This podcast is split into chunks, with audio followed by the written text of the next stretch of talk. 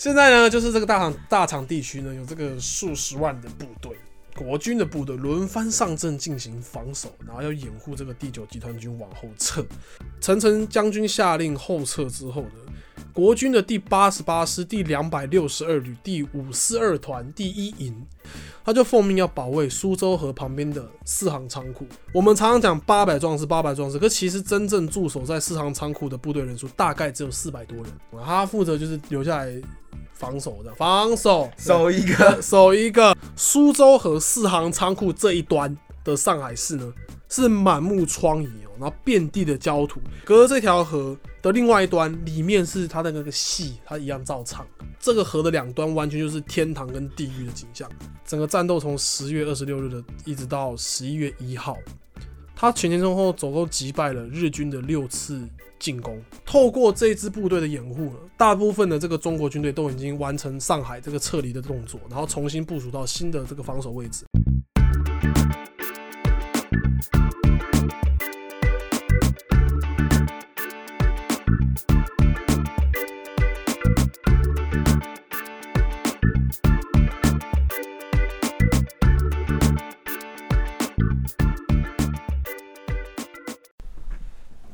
大家好，我是试验品出政治正确唯一话权的汉。大家好，我是在厌世中很想尽显温柔的威利。大家好，我是厌世的讨厌给承诺做不到人。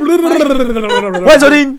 你这样会不会太强硬？欢迎回到我们利口酒的系列，耶！OK，没问题。我们刚吵完架了。希望大家上个礼拜不是上礼拜，就是这礼拜三的那个挑听得过瘾，听得还算 OK，还算喜欢这样。那这个系列呢，我们也想要继续的做下去，感觉会蛮有趣的，会蹦出许多。不一样的火花，感情会变差。对，感情会变差。不过我们吵归吵，我们没有，我们不会直接 judge 这个人。我觉得，但我对啊，对啊，对啊。我觉得这是我们最好的一个地方，就是我们讨论不同的论点，但是我们不会说哦，干你他妈这死论点。你是你是要告白？我没有要跟你告白。好 了，我们现在我们就直接进入主题，我们就不啰里吧嗦。好，好，我们。这一集你是说上一集太啰里吧嗦是不是？没有，我说我们刚刚太啰里吧嗦。对，好，我们这个今天的利口酒呢，我们要持续再回到我们的这个淞沪会战的前线战斗当中。现在的战况呢是国军的好几支部队都打到打烂掉，然后伤亡非常的惨重。现在呢，就是这个大厂大厂地区呢有这个数十万的部队，国军的部队轮番上阵进行防守，然后要掩护这个第九集团军往后撤。但是呢，在这个士兵伤亡数字快速暴增的情况之下呢，其实是大量的部队都失去战斗力，然后并且后撤整编。那打烂掉的部队呢，他就往后方撤。然后把两三支烂掉的部队呢，把它组成一个新的部队，然后搞来弄一弄，然后再推到前线去，然后再加入战斗。哎，你知道这有一道菜就是这样搞，你知道吗？这就叫鸡卷，就是这样搞。不是，我是菜尾汤。我以为是回锅肉。菜尾汤也是，都都是就给更就是这样，不是把就是这么惨烈，你知道吗？你知道我们那个外省第三代的那个爷爷那一辈，就是经历这些有的没的事情，真的有的没的，是不是？这哎，这谁这个谁可以想象啊？我是不我我想不到啦，对啊，我相信这种战斗。一些也很难在现代看到。不是你，你要想，现在有些人他妈流血就已经叫的要死要活了。对啊，我每前面人每个都割到啊，受不了血，我是公主。对啊，所以就是没办法想象的。这个日本的攻势这么的猛烈，尤其是在陆海空三方夹击这个三 D 立体战斗之下，最后呢，这个陈诚将军啊，他这个迫于无奈，他真的没有办法，他就下令，好吧，那所有的部队呢，我们就撤出上海一带。好好，在这个时候呢，因为所有的部队要往后撤嘛，我们上一集立口就有提到，我们有问了这个智商堪比委员长的威力啊，哎，没有，是不高于委员长的威力，谁敢的？就是这个，自己也这样觉得，对啊，就是没有人这样觉得。如果你是撤退的部队，应该说你是进攻的部队，你看到对方撤退，你第一件事会做什么事情？追啊，先追，然后包夹一起做。对你一定最想做的事情就是把他围起来，整个包饺子包掉嘛，对不对？因为这样子就可以对他造成最大的伤亡。陈诚将军下令后撤之后呢？国军的第八十八师第两百六十二旅第五四二团第一营就奉命要去，对啊，这因为因为建制就是这样，就是他的番号很长啊，他就奉命要保卫苏州河旁边的四行仓库，好，再去掩护这个城市内的大部队往后进行撤退。他其他的任务就是说，我要把这一口堵住了，日军不能通过这边，那这样往后部队就可以一直往后走，一直往后走，一直往后走，这样子。它像哨口的感觉，就对，因为类似那种感觉，就是堵住一个战略要点，日军是没办法通过这个地方，就是轻易的跨过这里，这样。没错。好，那这就是呢大名鼎鼎的四行仓库，然后也是大名鼎鼎的所谓的八百壮士。好，这边我要刊物一下，就是我们常常讲八百壮士，八百壮士，可其实真正驻守在四行仓库的部队人数大概只有四百多人，并不是八百个人。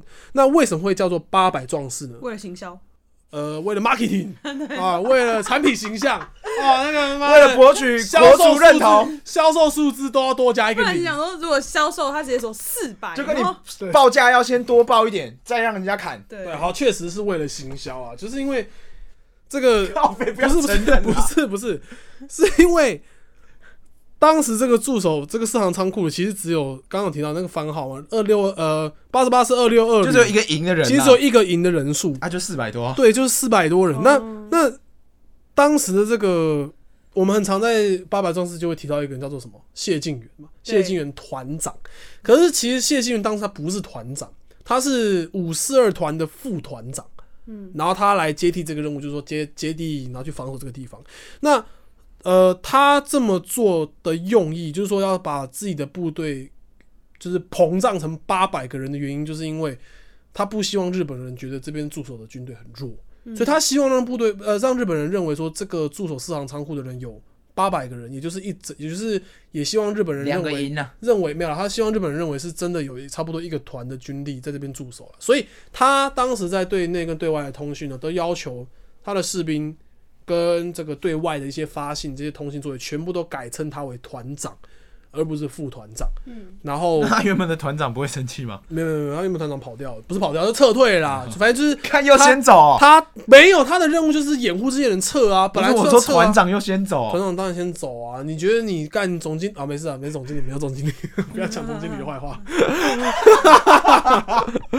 你 一定先走的嘛，因为对啊，我是 IT 部门没有正经理耶，每每每个人负责的业务项目不同啊，他负责就是留下来防守的，防守。守一个。守一个，对，他负责就是这件事情。那呃，反正就是就就是就是为了这个这个目的啊，所以他就是把这个整个四百多个人撑大撑成八百个人这样子。那这个四行仓库的战斗呢，从一九三七年十月二十六日开始，一路打到十一月一日，所以差不多诶十月王哈过去了，呃，差不多这个五六天的时间呢、嗯。对，那这边要提一下一个画面，我觉得这个画面如果可以的话，听众可以去 Google 或者是说去看有两部描述八百的电影，一部是大概三十年前台湾拍的，嗯，林青霞跟柯俊雄，没错，叫做八百，对。就叫八百，那是黑白的电影。嗯，另外一部是最近好像二零一七还一八才上映的，是大陆拍的，也叫八百啊，两部片都可以去看一下，因为里面有一个蛮经典的画面，我觉得口我尽量口述啦，但是用看的会应该会比较有冲击，因为前面提到就是四行仓库它是紧邻苏州河，然后苏州河它的另外一端，其实苏州河不宽，你知道？苏州河你用游的话。应该游个十几分钟，应该就到对面了。就是它不是很宽的一条河，那苏州河的另外一边呢，就是前面几集有提到所谓的公共租界。那公共租界就是非常繁华的一些商店，你知道吗？妈的，CCR 最爱，CCR favorite，没有开玩笑，不是他突然不是他很认真在讲一个故事，然后突然来一个冲击性的政治不正确，没有开玩笑，开玩笑，开玩笑，没有没有没有，就是就是，所以呢，他是要让人退到公共租界那没，有没有没有没有没有没有，还是是他的这一案，然后一直往后走，他这一案一直往后走，他没有要进公共租界，没有没有要去当没有了。了。我跟你讲，公共租界也不敢收这些人，也不敢让他们通过，因为他们最怕的事情就是因为公共租界在这场战斗里面，他们要保持他的中立性。嗯如果他帮了中国军队的话，他最怕就是日本人干脆连你也一起端了，就他直接把公共租界干，直接打进去这样，他最怕的这件事情。所以其实公共租界不太愿意插手这样的哎，事情。像瑞士就对，对，瑞士小瑞士这样子，所以 小瑞士真的？靠背。所以当时的这个战斗可以说是史上应该你纵观历史应该看不到像这样的景象。那因为为什么呢？我大概口述形容一下当时的景象，这样：苏州和四行仓库这一端的上海市呢，是满目疮痍哦，然后遍地的焦土。那因为呢，在这之前已经经历了差不多一整个月的战斗，一一个多月战斗，再加上日本各种轰、各种炸、各种病病病病，然后所以房子该垮都垮了，东西就是该倒都倒了，都是你知道弹孔什么东西一大堆。但是嘞，对面歌舞升平，真的是没错。苏州河另外一端嗯，就是租界，那租界里面，因为其实是理论上来讲是没有战斗，那战斗确实也没有波及到波及到他们，所以啊，除了有人不小所以隔着这一条，对对对，隔着这条河的另外一端，里面是他的那个戏，他一样照唱，饭他是照吃的，那个摊子都路边摊都照开了，然后牌一样在打在打在打麻将，然后车水马龙，所以这个河的两端完全就是天堂跟地狱的景象。所以其实你可以隔着一条河，你就听得到那边。没有听得到，你直接隔一条河，你用肉眼就看到对面在打仗。然后对面，然后你在打仗的这边，隔着肉眼就看到对面歌舞升平，没，错，你只要你在四行仓库里面，你站到顶楼，对不对？你往后转，你看苏州河另外一端，你直接看到对面的他马上现在在看到一零一在放烟火，对，一零一在放烟火，然后看到那个路人那边骑 U bike，就看心情超堵然呢，就是那种感觉。就很像你留守，然后旁边的人，你你留守的地方旁边就不是是你留守，你站哨，然后你看着那个放假的人从你前面走过去，这样一直走过去，哎、我每天都在做这件事情。哎、可是那我想问，就是他们那边的人，假设他真的偷跑的话，他们是有他还是要有一个什么 free pass 才可以进去这个公共租界吗？所有的中国军队都被勒令不能进到就中国人也不行吗？中国人不行。所以那个里面就全部都是外国人这样。呃，有中国人，但是那些中国人是原本就居住在公共。我跟你讲，这个有点像什么概念？就像是住在阳明山人，他会有一个那个养德大道的通行啊，通，行证对他可以进到那个通过养德大道，就是你可以开。车上去。对，所以原本当地的居民他就有当地的这个居民的这个证件，他就可以进到这公共租界。可是只要不是的人，基本上不行、啊，好残忍。基本上不行。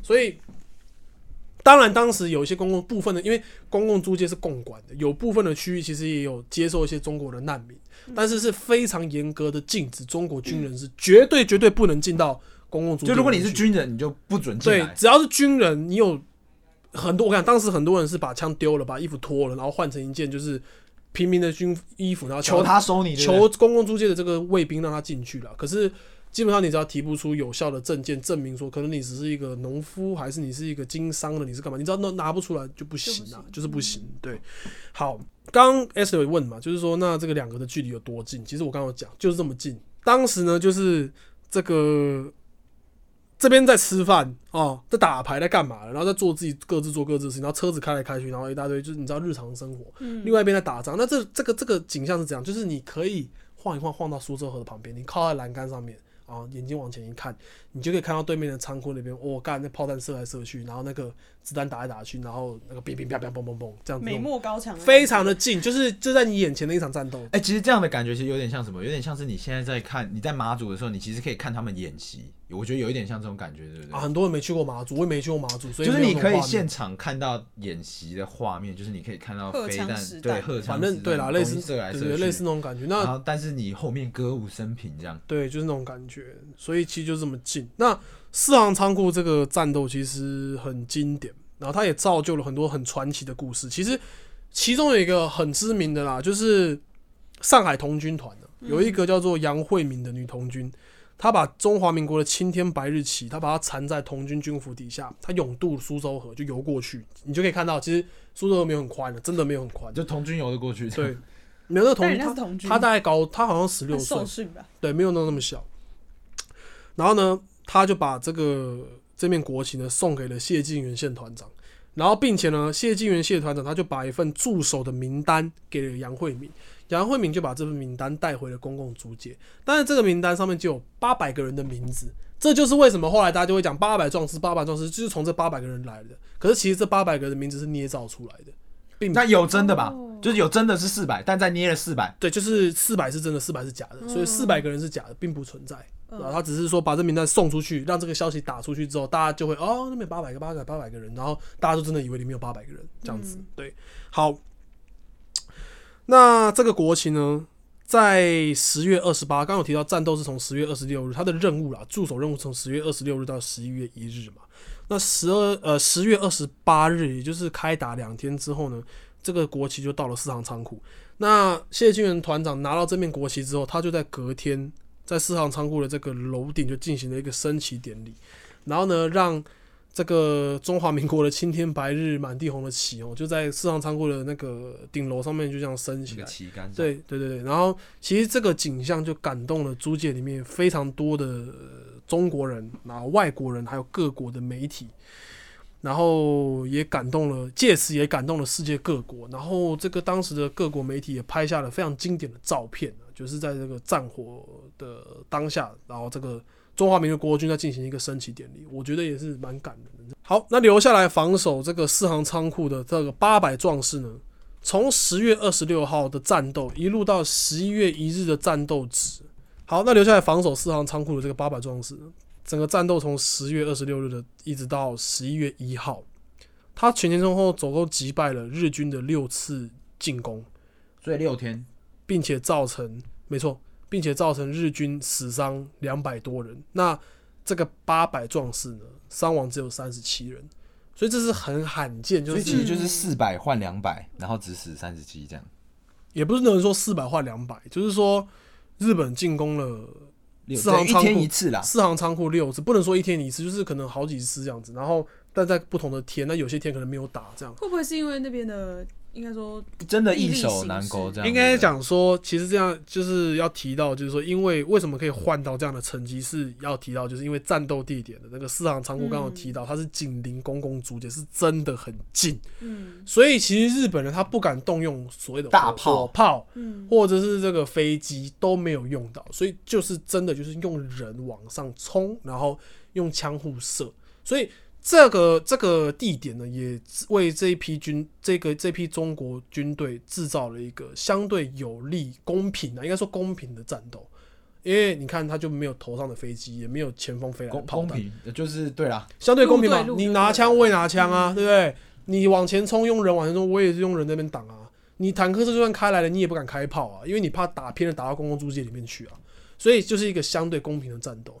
那在这之前就不是嘛，对？陆海空，你你看这相比之下，你就可以看得出来，原来国军不是不能打，是他没有就是他其他的硬体设备真的太差了应。该说他对，就是说他没有相应的这个军种，然后去，就是说你可以看得出来空优有多重要啦，舰炮舰炮资源有多多多么的毁灭性，对啊。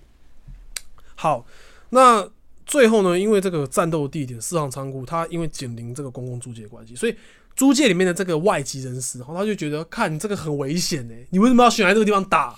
你知道吗？你你你这样不就威胁到闪远一点？对啊，你你就是威胁到我国居民啊。好，所以十月二十九日呢，外籍的人士的这个就派了一个代表向国民政府递交一个请愿书，他要求说要以人道主义的这个精神去停止这场战斗。那十月三十号呢，上海租界的这个英军司令，他叫做马莱特少将，他就看到国军在四行仓库里面英勇作战，所以他就非常的非常的感动，他就买了很多的粮食，哦，去送给这个八百壮士，嗯。然后并且他本人亲自过了那个，就是因为苏呃公共租界跟四行仓库中间隔了一个桥，叫做乐色桥，他就是他就真的叫乐色桥，嗯。他就过了这个乐色桥之后，然后亲自进到四行仓库里面，他去会见这个谢晋元团长。亲自亲自英军的这个少将，他就建议这个谢晋元团长说，应该要从这个租界，我租界让你撤出来，然后他并且保证呢，英国驻上海的领事呢可以给予最大的协助。好，那谢团长谢晋元团长他就说，我们军人以服从命令为天职，即使撤走，也得要有我们蒋委员长的命令，否则我们宁愿战死。我操，我操，真正男子汉好。真的啊、我真的觉得，哎、他这是他这应该是没有捏造过吧？就是他没有没有没有没有没有，真的他就是这样，他原话这样真。的是男子，不是不是不。是，我就觉得干现在谁会讲这种话？现在说，哎，你要让我撤撤撤撤撤撤哎可以走啊？可以走啊？下班了下班了，下班了哎，六点六点六点六点，快快快，此地不宜久留，真的都这样啊！哎，真是男子汉。好，可是呃，虽然谢团长的精神妈的帅，就是超帅，可是呢，因为前面有提到，反正就是外交关系啊、政治啊，都是 it's all about politics，你知道吗？所以各国的这个使节团，他透过外交关系正式对中华民国政府提出召回，他就要求国民政府拜托你把这批部队撤走，不然万一哪一天那个炮弹真的射偏打到公共租界的话，你就宅戏。干我那时候我不跟日本讲，我真的堵烂。对啊，我刚才也在想这个问题。因为日本是进攻的人啊，可是那你就是应该就是呃你不能叫他选择我要从哪里上来。应该应该这样讲啊，就是这个是相对怎么讲？对日本，他们一定有他们的谴责；对国民政府也有国民政府的谴责。可是现在为什么要对国民政府？应该说为什么会把这段事情 highlight 出来？是因为国民政府当时要用这块地方当战场，就是想要就是因为这个原因对嘛，就是想要博得你的同情跟你的认同嘛。嗯所以今天你叫我干嘛干嘛，我当然我不希望得罪你啊。可日本不是，日本他是进攻方，我我我不打你，你就阿弥陀佛，我妈管你，你去死，你知道吗？就是那种态度，对啊。哦，就是我不去打你租界，你就要感谢天感谢地这样。真的就是这样子。所以呢，这个蒋中正他就想了一下，因为其实四行仓库的这个保卫战对于他来讲，这个关键的要达成的目标都已经达成了啦。因为透过这支部队的掩护呢，大部分的这个中国军队都已经完成上海这个撤离的动作，然后重新部署到新的这个防守位置。然后这场战斗呢，也确实是有引起西方世界的注意，所以呢，最后蒋中正他就是同意了这个要求，他就下令四行仓库的部队撤离。所以呢，谢晋元团长的部队呢，在十月一日就越过了乐色桥，进入公共租界，并且撤离完毕。可是呢，他原本的计划是，我在撤出战区之后呢，他要迅速的向呃这个后方移动，然后跟他原本的主力，也就是八十八师进行会合，就是加入主力部队，然后持就继续打仗嘛。可是，在进入公共租界之后呢，谢晋团长的部队他就被驻扎在公共租界里面的英军缴械，然后并且把他软禁起来，把这整批部队都软禁起来。哎、这段好像英国在搞事哎、不是，这是有原不是这是有原因的，而且这这支部队，这支就是谢继元团长跟他底下的部队，他他在驻守的时候是四百多人啊，最后撤出的是三百多人，因为有一些伤亡嘛。那这三百多人的这个四行仓库的守军，他一软禁就长达四年的时间。不是他为什么要让他软禁在那里啊？为什么？是因为日军当时就威胁英军，如果你今天让这批人走的话，我就会大举进攻公共租界。所以英军迫于无奈，他不得不，他就把这批部，他这把这批中国军队就把他软禁起来，又是 politics 啊，politics。好，那至此呢，这个四行仓库战斗结束之后，其实淞沪会战的这个上半场差不多就告一段落。我们讲了四集上半场还，上半场，没错，上半场，因为下半场是更惨不忍睹的的一个呃，要马上就要进入这个溃逃的环节了啦。接下来呢，就会提到，因为呃，在这个四行仓库防守战过后呢，其实原本主战场都是维持在上海一带嘛，但是过没几天呢，日军又组建了另外一批军队从杭州湾登陆。啊，杭州湾登陆，它的用意就是要从，因为杭州湾在上海的下面，下面还有对对包夹，他想要从杭州湾登陆，然后呜往上，就是你知道吗？直接把它吃掉。把你整个全部都围起来。所以其实因为上面又是他先吃下来的华北，对，所以其实其实这批部队，我只能说命运多舛，岌岌可危。岌岌可危，对啊。好，那这个就留在我们下集立口酒再来跟大家叙述接下来这个悲剧般的溃逃。所以我想问，就是我们之前不是有提到日军是说十月亡黄嘛？他的十月就是指十月，对不对？他没有说十月，他说三月亡黄。哦，对，三月亡黄，三月不是说三月，是说三三个月月嘛，对对。但他其实已经打快要超过了，对不对？他已经打超过了，他 already 打超过，对，already 打七月七号一月了嘛，因为嗯七月七号已经到11月了七月七号开打嘛，然后刚刚提到四行仓库撤离是十月一号，所以我的问题就是，这件事情其实是不是对日军的士气是有一定的影响？没有，我跟你讲，日军是堵拦。有啊，不然怎么第一开始我们会讲南京大屠杀？嗯，对啦，也是，这个事情其实淞沪会战打成这样，哦，对日本人来讲是一个莫大的耻辱吧。他就会觉得有诶、有点感觉是什么，你知道，有点像是在霸凌别人，然后结果那个人没有，有点像是今天这个，我讲一个政治不正确，就那种感觉有点像是今天你玩游戏，然后你选择国家，你玩习近平，然后你把中国军队拿去打菲律宾，然后打三个月打不下来，你就会觉得是耻辱，就那种感觉，你知道吗？嗯你就觉得啊，菲律宾大家对菲律宾印象可能就稍好打好打，稍微稍微，你知道，可能国力不是那么强，没有跟没办法跟中国比如说你打柬埔寨这样，对啊，你可能打柬埔寨打三个月打不下来，就是那种感觉，对啊，不该发生。所以历史上就是后来还蛮多历史学家就有讲说，这一批打完淞沪会战的日军，因为打三个月很累，所以他才把气全部发泄在南京南身上。京身上，对不对？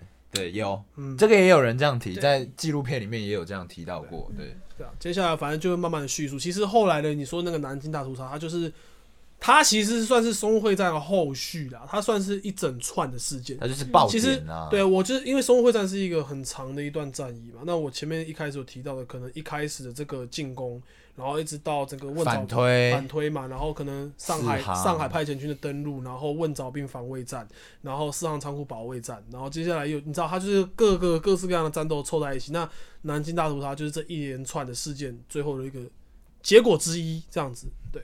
那因为这个战斗的过程，大家应该都听得出来，就是很琐碎，同一个时间有非常多的事情在发生，所以嗯就这个进程会稍微缓慢。，loading 太重了。没错，loading 比较重。好，那接下来的内容呢，我们就留在下集的利口就真的再跟大家分享喽。好，那我就退场了吗？好，那我们就下集的利口就再见喽。我是汉，我是 Willy，我是 Esther，我们下次见，拜拜。拜拜。拜。